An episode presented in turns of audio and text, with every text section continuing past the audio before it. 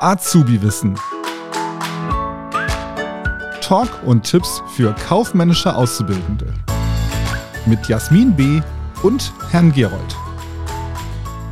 Hallo und herzlich willkommen zu einer neuen Folge. Bei mir, mit mir ist wieder unser lieber Herr Gerold. Hallo Alex. Hi. Heute, ja, heute wird es wieder ein bisschen theoretisch. Das ist wieder dein Spezialgebiet. Was? Wir sprechen nämlich über, ja, über ein sehr wichtiges Thema eigentlich, ja. so als Kaufleute, nämlich die Kaufmannsarten nach HGB. Die werden unterschieden in drei Formen, nämlich Ist-Kaufmann, Kann-Kaufmann und Formkaufmann. Mhm. Ja, und du erklärst uns jetzt mal die einzelnen Unterschiede und ich schaue mal, ob mir ganz spontan irgendwo noch was einfällt. Ja. Aber du bist auf jeden Fall besser aufgestellt als ich. Ja, Jasmin, da, da habe ich direkt eine Frage zu an dich. Ähm, die mir spontan einfällt, weil unsere Zuhörer, die äh, machen ja eine kaufmännische Ausbildung. Mhm. Und am Ende sind sie ja Kauffrau, Kaufmann für Büromanagement, oder Bankkaufmann, Bankkauffrau, Industriekauffrau. Was sind das denn für Kaufleute? Ist, Form oder kann? Oh. ich hoffe, das wirst du uns gleich erklären. das ist so das gemein. gemein ne? ja. Das ist gemein von mir. Ja, das ist die Berufsbezeichnung. Ich muss auf, also das ist gar keine Kaufmannsart im eigentlichen Sinne, also kein Kaufmann, das sind Berufsbezeichnungen. Ne? Also nur weil jemand eine Ausbildung zum Bankkaufmann absolviert, ist er noch kein Kaufmann nach HGB. Und das muss man immer unterscheiden. Ne? Ist, äh, die Frage habe ich mir damals in Ausbildung gestellt. Ja, wie, wenn ich doch jetzt die Ausbildung mache, bin ich doch auch Kaufmann. Ja, nicht im Sinne des HGBs, sondern du bist äh, laut Berufsbezeichnung, ne, Bankkaufmann.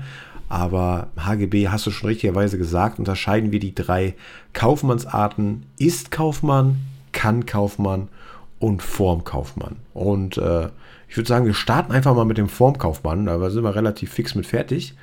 Das sind einfach ja, Handelsgesellschaften, wie zum Beispiel die GmbH, die sind einfach Kraft ihrer Rechtsform Kaufmann.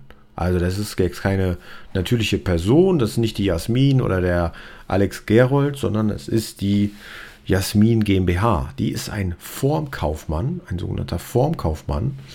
Und der Handelsregistereintrag ist konstitutiv. Zu deklaratorisch und konstitutiv, äh, es wird jetzt zu weit gehen, aber die Begriffe könnt ihr euch gern mal bei YouTube anschauen. Da habe ich ein kleines Video, drei Minuten oder was zu, da ist das mal erklärt, ganz locker lässig.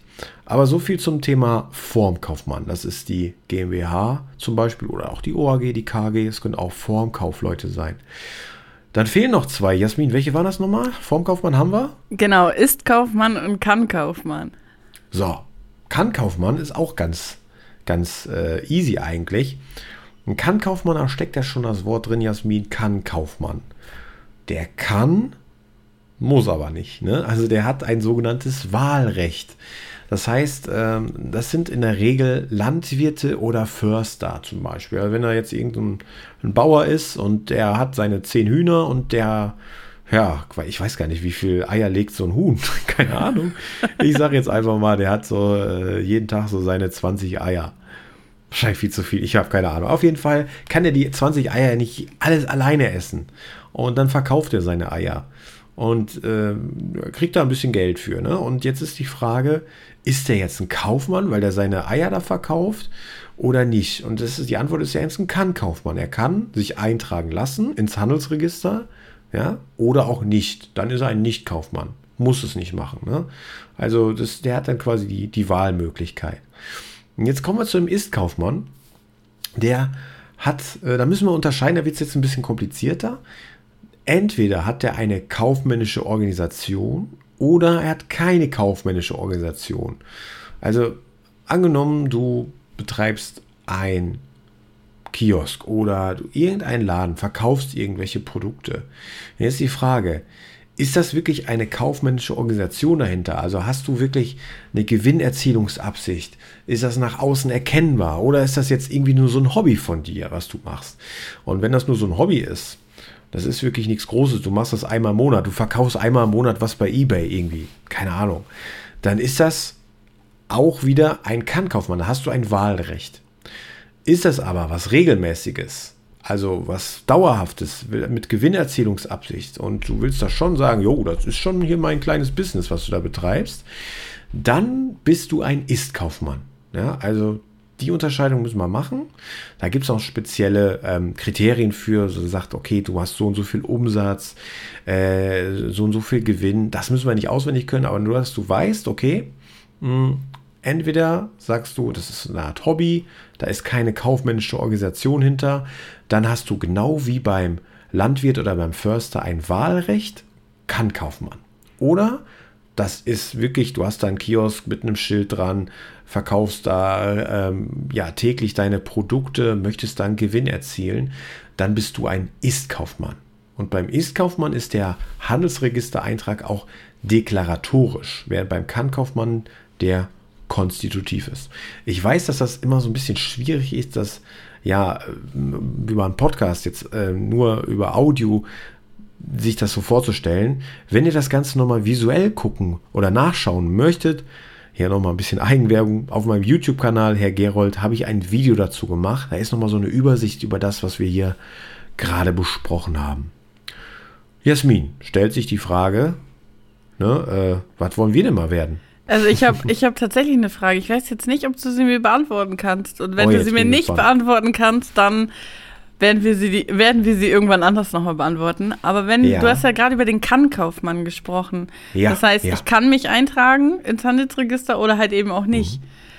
Wo ist denn da der Vor- und Nachteil, wenn ich mich eintragen lasse? Sehr gute Frage, sehr gute Frage, Jasmin. Ja, ähm, das ist folgendermaßen. Also wenn du dich eintragen lässt, dann hast du auch bestimmte Pflichten. Ne? Das heißt, du hast eine Buchführungspflicht. Ähm, äh, es wird alles, also du musst halt deine Bücher offenlegen, ähm, musst das alles äh, strikt kontrollieren lassen und äh, kostet natürlich auch Geld, so ein Handelsregistereintrag. Mhm. Also, warum sollte man das machen? Der große Vorteil ist, du stellst natürlich was dar. Also du bist dann im Handelsregister, du bist ein Kaufmann, kannst dir das natürlich auch dran schreiben. Da steht dann Jasmin E.KFR. Eine eingetragene Kauffrau. Ja, also ist, ist halt schon quasi, wie soll man das sagen, ja, ein Standing ne, dahinter. Ne? Also, oh, das ist okay, sie ist ein Kauf, äh, eine Kauffrau und äh, das sieht schon nach was aus. Ne? Und äh, genauso ist es ja, wenn du jetzt zum Beispiel eine eine Handelsgesellschaft gründest, eine GmbH oder eine OAG oder so, dass dahinter einfach noch dein Name auftaucht. Da steht nicht nur Jasmin B, sondern da steht Jasmin B E. Kauffrau eingetragen oder E.K. eingetragene okay. Kauffrau. Ja.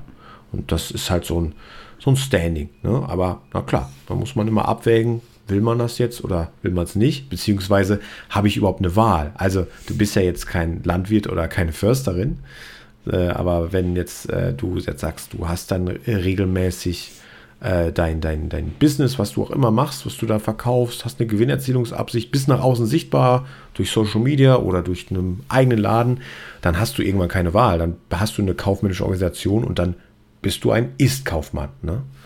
Genau. Dann okay, musst du dich sowieso eintragen lassen. Siehst genau. du, war gar, nicht, war gar nicht so schwer die Frage.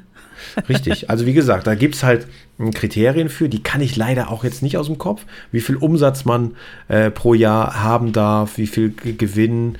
Ähm, da gibt es Richtlinien, wann man ein Handelsgewerbe hat und wann nicht. Äh, Kleingewerbe, Unterregelung spielt alles eine Rolle. Also wir wissen ja, in Deutschland ist ja alles ziemlich kompliziert, aber ähm, ja, falls ihr euch da mal reinlesen oder falls ihr euch da mal das mal interessieren solltet, dann können wir gerne dazu auch mal eine Folge machen. Sonst, äh, ja, gibt uns Feedback, schreibt uns gerne. Aber das jetzt erstmal zu den Kaufmannseigenschaften.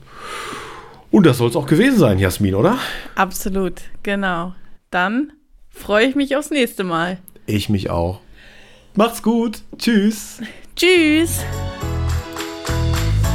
Das war Azubi Wissen ein Podcast der Marke Kiel.